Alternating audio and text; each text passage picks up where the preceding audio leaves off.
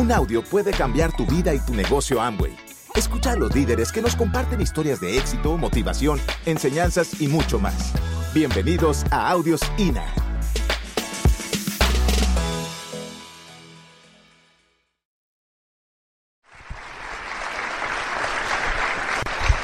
Bueno, eh, cuando yo conozco a Fer, eh, estaba acabando mi universidad.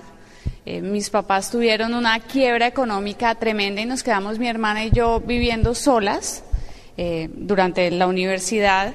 Y, mm, yo trabajaba modelando, eh, hacía protocolo y pasarela. Y, mm, y además estudiaba diseño industrial. Yo soy diseñadora industrial. Y yo no sé aquí si, conoces muy bien el diseño industrial, pero uno tiene que trabajar como loco. Eh, pasábamos derecho mucho tiempo y además pues mi trabajo de modelo y trabajaba en una empresa de eventos también. O sea, no tenía un segundo, ¿no? Eh, trabajaba de lunes a domingo todos los días y hacía las cosas de la universidad cuando llegaba del trabajo como a la una de la mañana. Entonces, tú estás muy joven y, empiezas a entrar como en un en una vida que al principio era divertido, ya después no era tan chistoso, sobre todo porque eh, había mucha presión en ese mundo, hay, hay muchísima presión y mm, entonces si tú te subías un kilo, eh, dejabas de trabajar dos semanas, ¿no? Entonces, eh, no soy tan delgada por constitución, entonces no comía nada, no, tenía, sufrí desórdenes alimenticios durante esta época. Y, y bueno, llegó un momento de mi vida, yo tenía ya 23 años, ¿no? No podía tener novio porque qué novio se aguantaba una vida así, nunca podía estar. Y, y empiezo a deprimirme muchísimo. Y ahí conozco a Fer. Me, me mandaron paquete completo, ¿no? Porque no crean, él nunca me presentó el negocio, nos conocimos por un amigo en común, eh, fue amor a primera vista, a la semana decidimos casarnos, ¿no? o sea, fue... Entonces, pues la verdad es que eh, conocí a Fer, bueno, fue eh, espectacular. Así como te vienen las cosas malas, te vienen las cosas buenas. Cuando yo conocí a Fer, a los pocos días me ofrecen un trabajo eh, en una productora de comerciales de televisión como productora ejecutiva y empiezo a trabajar. Entonces, imagínense, ya novio, buen partido, eh, buen trabajo, ya no tenía que trabajar hasta la una de la mañana, dejé de modelar y, y bueno, ya tenía un poco más de tiempo.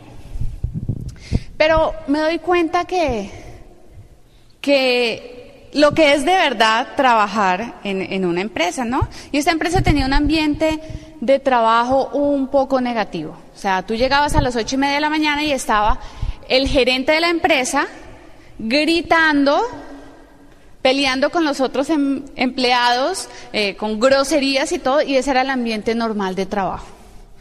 Entonces, eh, pues imagínense, yo trabajando ahí y Fer se despertaba a las 10 de la mañana, iba al gimnasio, y yo decía, Dios mío, o sea, él, él sabe algo que yo no sé, ¿no? él entiende algo que yo todavía no he entendido. Eh, la verdad yo no entendía el negocio. Yo lo veía como era, era lo que él hacía, no tenía nada que ver conmigo. Yo ahora tenía mi trabajo. Pero, pues me parecía chistoso. Sobre todo me parecían chistosísimos los CDs y todo lo de crecimiento personal y tú puedes, ánimo, campeón. Y yo decía, bueno, pobrecito, seguro tiene sus problemas, ¿no? Íntimos, pero ok, ahí lo vamos a ayudar, ¿no? Yo creía que yo le iba a ayudar a él. Y bueno, decidimos casarnos. Eh, nos casamos en un crucero, todo pago por la corporación, por las Bahamas. Nos casó Mario Orsini, por eso es. Fue un matrimonio divino, fue al atardecer, en alta mar, ¿no? Fue espectacular. Y en ese crucero conozco yo a las diamantes. Y ahí mi vida cambió totalmente, porque yo me di cuenta que estas mujeres, ¿no? Tenían calidad de vida, pasaban tiempo con sus esposos, viajaban, ellas se compraban los vestidos que yo antes modelaba, se quedaban con ellos, ¿no? Porque cuando tú eres modelo, tú sales de la pasarela y te quitan el vestido como si tuvieras una enfermedad, ¿no?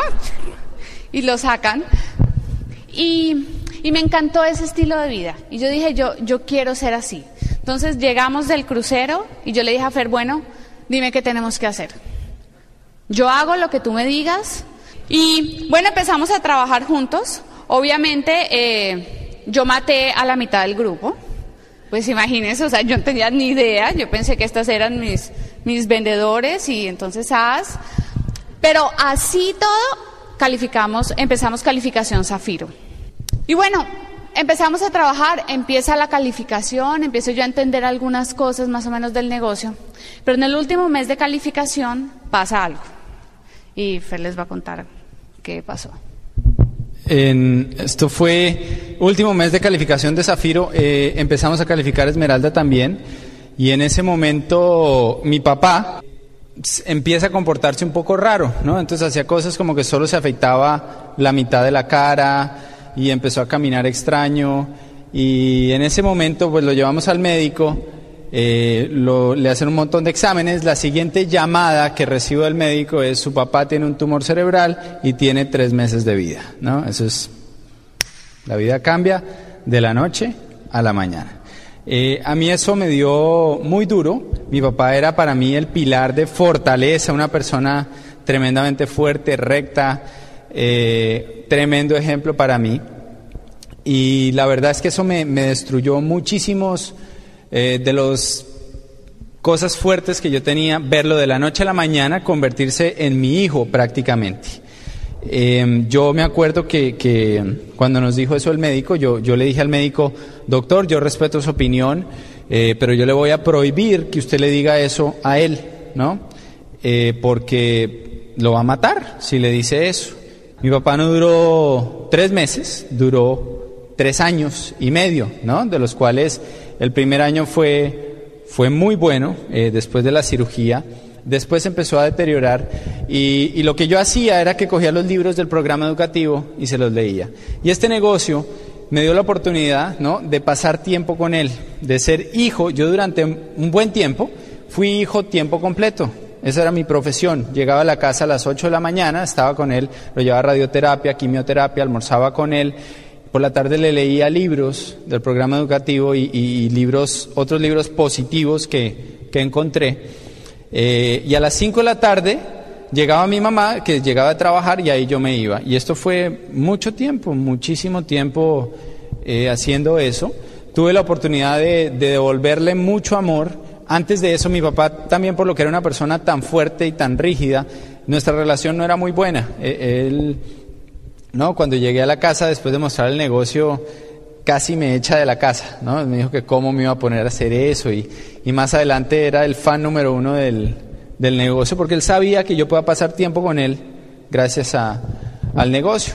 Y por eso te digo que, que este negocio hay que hacerlo porque cuando llegan esos momentos que te sacuden todo, eh, hay que estar preparado y este negocio te da tres cosas que yo no encontraba allá afuera que nada más lo dé. Lo primero que te da es la libertad financiera, para que tú decidas con quién estás, cuándo. ¿sí? ¿Quién cree que si hubiera sido empleado del banco hubiera podido estar un año entero con mi papá cuidándolo? Jamás, ¿no? En, el en un empleo, ¿qué te dicen? Te dicen, señor, usted por ley tiene tantos días de licencia, si tiene algo, tanto tiempo, pero tal día, tal hora lo necesito aquí trabajando, ¿no? Y yo tuve la oportunidad de hacer eso gracias a que ya era dueño del tiempo por la libertad financiera del negocio. Lo segundo que te da el negocio son los amigos, unas relaciones eh, y una amistad espectacular. Nosotros, última semana de calificación de Zafiro, cuando pasa esto, y en ese momento eh, pásalo a mi papá y recibe una llamada de Carlos Eduardo, de nuestro diamante, y nos dice, Fer, olvídate del negocio, olvídate de tu calificación, ve a estar con tu papá. Yo me encargo de que tú califiques, ¿no? Y está Carlos Eduardo haciendo el cierre, haciendo todo. Está Mario Orsini, que estaba en Argentina, y está Betty, que estaba en, en Atlanta, los tres llamando gente de nuestro equipo para consolidar el cierre y para hacer todo. Y yo me enteré de esto mucho después porque nosotros estábamos en la clínica. O sea, ¿quién allá afuera en un trabajo, en una profesión, hace algo así por uno, ¿no? Eso es lo que te da este negocio, los seres humanos que van a hacer que tu vida sea valiosa. Y lo tercero que te da es una fe y una actitud frente a los obstáculos que tampoco he visto que nada más te lo dé, ¿no?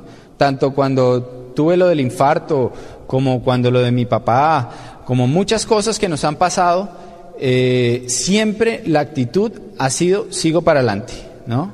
Pase lo que pase, yo voy a dar lo mejor de mí y sigo para adelante. Y eso se lo debo al negocio y al programa educativo, porque yo antes del negocio no era una persona así. Entonces te va a dar tres cosas este, este negocio que no son dinero, ¿no? Y ayer hablábamos con alguien aquí de Puerto Rico que nos decía, no es que aquí en Puerto Rico la situación es buena, la gente tiene buenas opciones, pero es que este negocio no se hace por dinero.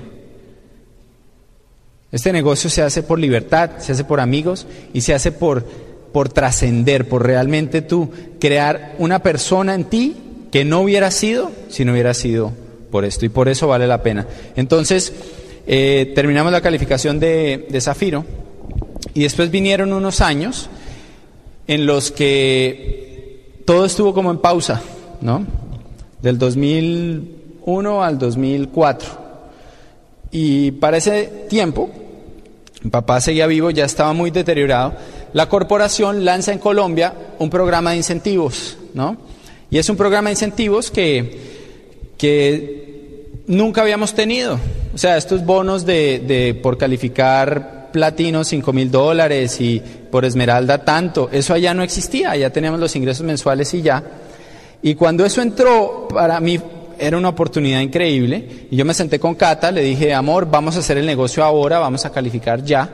Eh, y, ella, y ella me dijo, Fer, no es el momento, tu papá está muy mal, ya no comía, eh, le pasaban pues, el alimento por una sonda, estaba acostado, no hablaba, ¿no? Y, pasaban muchísimas cosas, a veces yo estaba dando planes fuera de la ciudad, me llamaban que había que llevarlo al hospital porque algo había pasado, muchísimas cosas.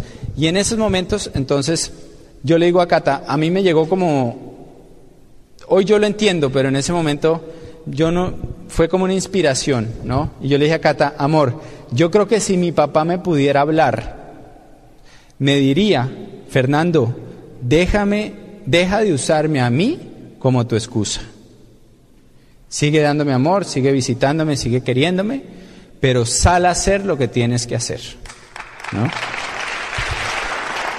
Y ahí yo le dije a Cata, amor, yo estoy seguro que lo que menos él quiere es tener un hijo mediocre que anda justificándose por lo que él está viviendo. Vamos a hacerlo y vamos a dedicárselo a él, ¿no?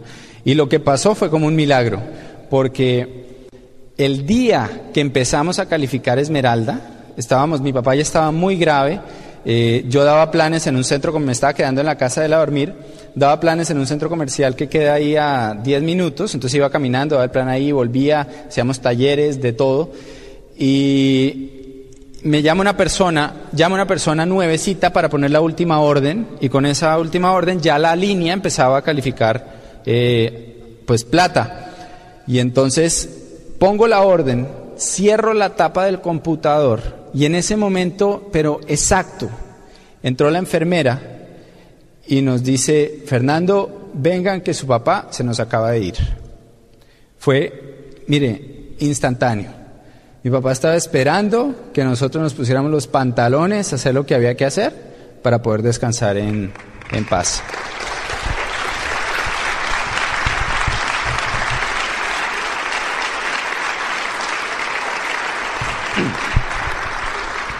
Y ahí calificamos, calificamos Esmeralda, eh, le dedicamos la, la, calificación. Han pasado muchísimas cosas que Cata les va a contar. Bueno, eh, una cosa que Fer no les contó es que eh, en, ese, en esos años de pausa ¿no? que tuvimos, llegó un primo de Fer que vivía en Europa, estudió cocina, él es chef, y, nos propone que montemos, que montemos algo juntos. Él había estado en Tailandia y y había aprendido comida tailandesa, entonces decidimos montar un domicilio de comida tailandesa, ¿no? Y jurábamos que nos íbamos a volver millonarios con, con esto. Entonces, pues me pareció a mí una buena opción. Eh, yo no me sentía capaz de coger el negocio y levantarlo yo sola.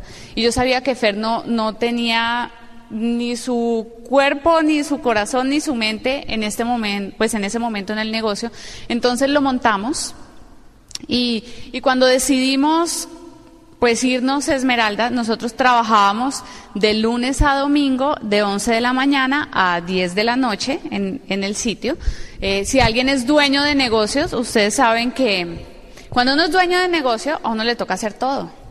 Entonces, como dos o tres veces a la semana faltaba alguno de los empleados o varios empleados, ¿no? Entonces a Fer le tocaba entregar domicilios, ¿no? Eh, a mí me tocaba cocinar, entonces metida en la cocina con nuestro otro socio, empacábamos todo y era increíble, o sea, después de que se nos pasó el primer boom de, de que estábamos emocionados con el negocio nuevo, ¿no? Yo me empecé a dar cuenta que, que no íbamos para ninguna parte, que a pesar de que nuestro negocio no lo estábamos trabajando como era, o sea, íbamos a las orientaciones, a los seminarios, a todo, pero, pero no lo estábamos trabajando de verdad, el negocio nos pues, dio todo el dinero para sostener la casa durante todos esos años. Mientras que este negocio nuevo, no, eh, nuestro negocio de acá era el que nos daba el dinero para sostener también el otro, porque el otro nos quitaba dinero. Y así nos vamos a Esmeralda nosotros. O sea, no había peor momento para hacerlo, pero, pero gracias a la visión de Fer, pues lo decidimos hacer. Y en el último mes de calificación le digo yo a Fer, bueno, mi amor, ve pensando qué vas a hacer con este bendito negocito, ¿no? Porque yo voy a ser Esmeralda y voy a viajar por el mundo y no voy a volver a cocinar para nadie más. ¿Ok? Entonces, estaba hasta aquí. Entonces Fer tratando de, no, pero démosle un tiempo más, tú sabes cómo es esto y pues yo le digo, bueno, pues tienes 15 días. Entonces Fer habla con, con nuestro socio, el primo de él, para que me convencieran a mí entonces viene Mateo, habla conmigo y me dice, Cata, no, pero démosle un tiempo. Y yo le digo, mira, Mat, en un mes yo soy Esmeralda. Me van a invitar a dar seminarios por todas partes y yo voy a ir a todos. Y tú te vas a quedar aquí cocinando solo. ¿En serio? Y yo, sí. Yo no voy a decirle que no a nada. Así que decide. Entonces después fuimos los dos y le dijimos a Fer, no más. o sea, yo lo convencí a él. Me habían armado sindicato, pero yo lo, lo volteé. Y bueno, eh, Fer pudo vender el negocio, en 15 días lo vendió y, bueno, acabamos calificación felices. De ahí en adelante, pues nos hemos dado la gran vida, ten, tenemos que aceptarlo. Eh, hemos viajado muchísimo, viajar es lo que más nos gusta hacer a nosotros. Tenemos alguna extraña fijación con conocer culturas ¿no? Entre más al otro lado del mundo estemos, más nos gusta. Y, bueno, hicimos este viaje, viajamos desde Los Ángeles a Hong Kong. En Hong Kong eh, fuimos a Singapur, después de Singapur fuimos a Kuala Lumpur. Ahí pasamos Año Nuevo en una islita que se llama Koh Samui en Tailandia. Después fuimos a Bangkok. Después fuimos a Camboya, a Angkor Wat. Después volvimos a, a Bangkok y viajamos por Hong Kong a Los Ángeles otra vez. Fue un viaje espectacular. Y algo que nos impactó y, y, por eso, y por eso les comparto este viaje fue ver lo que es la corporación en Asia. Ustedes saben que la corporación puso sus ojos en Asia durante 15 años. ¿No? Ellos hicieron todo lo que ahora nos están haciendo a nosotros, todos estos incentivos, todo este dinero. La corporación se fue para Asia y lo puso allá. Y, y, pasó de ser un mercado que no era nada, que imagínense, cuando entró la corporación a Asia, pues todo el mundo decía eso es para gringos, eso es no sé qué, o sea, nadie hacía nada, pasaron cinco años y no pasaba nada, y ahí fue que la corporación decidió lanzar todo esto que nos están lanzando ahora nosotros. Y, y bueno, pues imagínense, esa fue eh, la segunda noche, la, la verdad la primera noche que salimos a caminar por Hong Kong, y estamos perdidos totalmente en Hong Kong, porque imagínense, uno solo ve signitos y cositas allá, y de pronto volteamos y vemos un almacén de la corporación, ¿no? Ustedes no se imaginan la alegría que uno siente estando al otro lado del mundo, ¿no? Nosotros, nada, que íbamos a entender a cada sitio que íbamos encontrábamos algo de la corporación, encontrábamos a alguien que nos hablaba de cómo estaba creciendo la, la, corporación en Singapur. Pasamos por uno de los almacenes y era, no sé, era una manzana completa el almacén, nos, nos contaban que no todo el mundo allá usa los productos. En Malasia, por ejemplo, hay seis embajadores Corona fundador y más de 120 diamantes en Malasia. Y no crean que, a ver, yo los voy a poner un poquito para que, para que entiendan algo. El mercado número uno de la corporación es China. Pero pues en China, si cada chino ¿no? usa una vez al día su glister, ya sería en el mercado número uno, ¿no? Son, son demasiados. Es que no, uno dice, pues sí, es China, ¿no? El segundo, pues es la casa de la corporación, tantos años, pues es lógico que sea, que sea el segundo mercado. El tercero es Japón. Y bueno, los japoneses ganan mucho dinero. El cuarto es Corea, que Corea es un mercado bastante, bastante interesante porque durante muchos años la prensa atacó a la corporación muy fuerte en Corea. Y no había nada ya, solamente un platino calificaba en todo Corea durante varios años. Y la corporación seguía ahí, ¿no? Seguía ahí. Decía, mientras haya un empresario comprometido en un país, nosotros vamos a estar ahí. Y ellos siguieron apoyándolo. Ahora tienen más de 500 diamantes en Corea y todos están debajo de este platino que se quedó. Así que, así que es un mercado bastante interesante, es un mercado muy grande. Y el quinto mercado es Tailandia, ¿no? Y, a nosotros Tailandia nos, nos encantó, eh, pues cuando fuimos a la corporación y conocimos todo, porque los tailandeses son los latinos de Asia. Y en Tailandia el negocio es algo increíble. Íbamos por la calle y veíamos letreros así de la corporación que era una entrada a uno de los centros de servicio que tienen ellos. En Bangkok hay, ¿cuántas tiendas? Ocho tiendas solamente en la capital, ¿no? Y cada tienda, eso parecía un centro comercial, o sea, ustedes entraban y era algo increíble, había de todo. Una, una cosa, eh, no tienen tantos productos como ustedes, la verdad es que son bien parecidos a la cantidad de productos que tenemos nosotros, o sea, tienen algunas cosas de cada línea. Pero además venden de, o sea, venden lechuga, venden cebolla, venden salsa soya, todas las cosas están ahí. Y bueno, está, estando ahí, em, vemos de pronto, pues nosotros estábamos en pinta de viaje, la verdad es que ahí estábamos lo mejor vestidos que podíamos, llevamos un mes, ¿no? O sea, lavamos todo para ese día.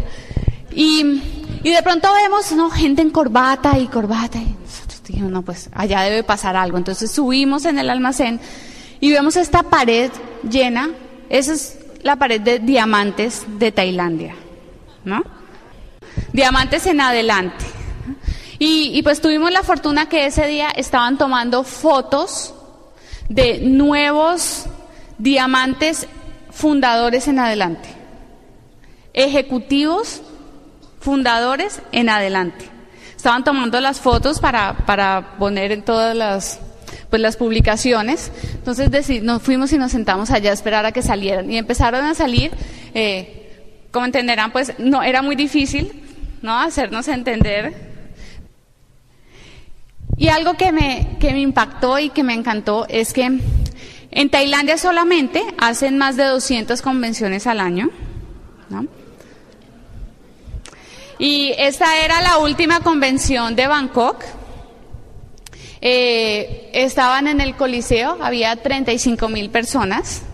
Pero lo que a mí me gustó es que mostraban videos y las convenciones eran igualitas a las nuestras. O sea, si ustedes los ven ahí, ¿no? Y, lloraban y todos se abrazaban en la tarima y, la gente y cantaban.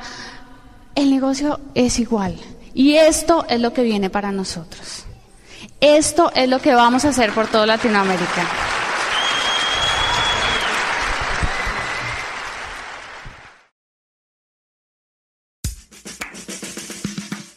Gracias por escucharnos. Te esperamos en el siguiente Audio INA.